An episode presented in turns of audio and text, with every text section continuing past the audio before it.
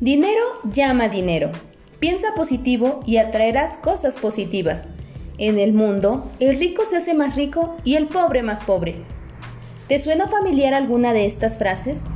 Por supuesto, al menos una vez en nuestra vida las hemos escuchado sin saber realmente de dónde se originan. Bienvenidos a una emisión más de su amiga Teresa Valderrábano, doctorante de la Universidad de Puebla, plantel Tetlauquitepec. En esta ocasión hablaremos un poco sobre el efecto Pygmalion y el efecto Mateo. ¿A qué se refiere cada uno de ellos? El efecto Pygmalion hace referencia a la capacidad de influencia que tienen las expectativas de una persona hacia otra. Consiste en la interpretación y creencia más o menos consciente de cómo la realidad debería ser.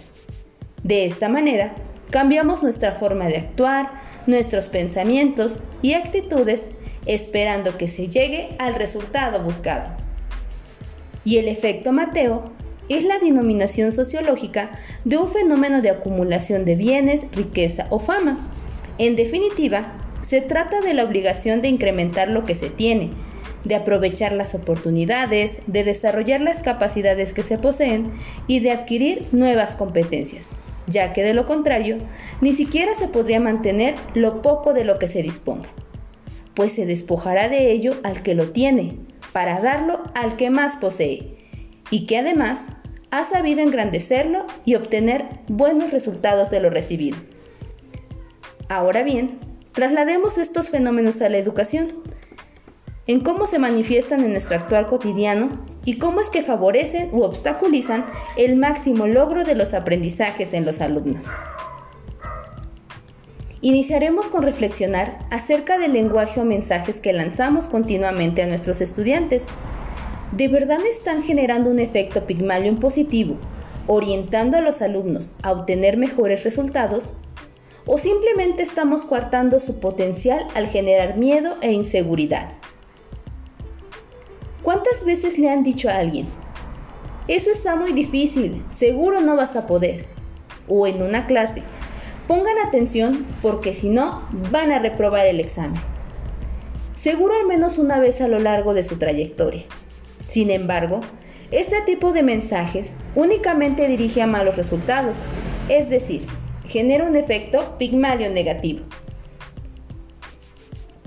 Pero es de relevancia hacer mención que en muchas ocasiones los docentes se dejan llevar por los que otros comentan acerca de los alumnos, desde cuáles son los que obtienen mejores notas y cuáles son los que están muy propensos al fracaso.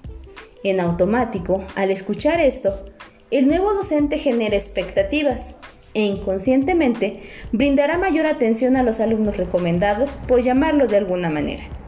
Y se manifestará el efecto primario positivo al potenciar en el alumno mejores resultados.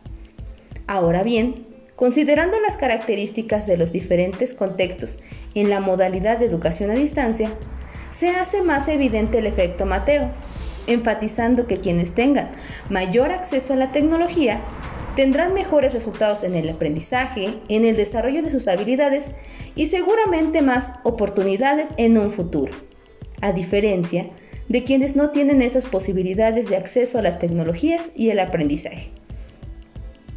Esto genera una brecha muy amplia y cruel de desigualdad que se hace visible desde las calificaciones obtenidas, la deserción escolar, hasta en un futuro no muy lejano, cuando se tengan que incorporar a instituciones universitarias a cursar una carrera o incorporarse al sector laboral.